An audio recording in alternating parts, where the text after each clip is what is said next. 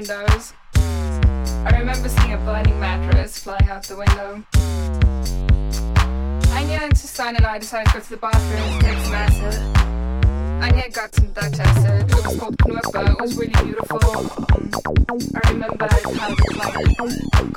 it had nuts on it. And it, it, it, because the acid was still attached. And she wanted to cut it up.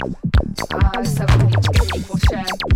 And it up, the toilet was open. I the toilet open, but and then the first piece she cut off fell into the toilet. And we all just stood around for a second, wondering what to do. But uh, just dove in, grabbed it, and popped it in the mouth. Uh, so I was happy to smaller piece. But um, Anya started cooking first. And Susan and I was wondering if, like, it had something to do with chemicals in the toilet or something, but we weren't feeling it.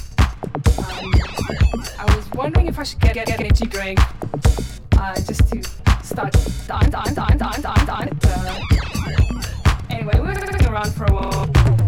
And I remember at one point she Susan turned to me and she said, I guess my pupils had widened.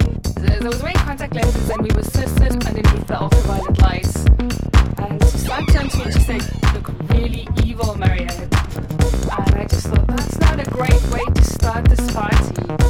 Um, yeah, after that, I felt kind of alienated for a little while. being told that I look evil.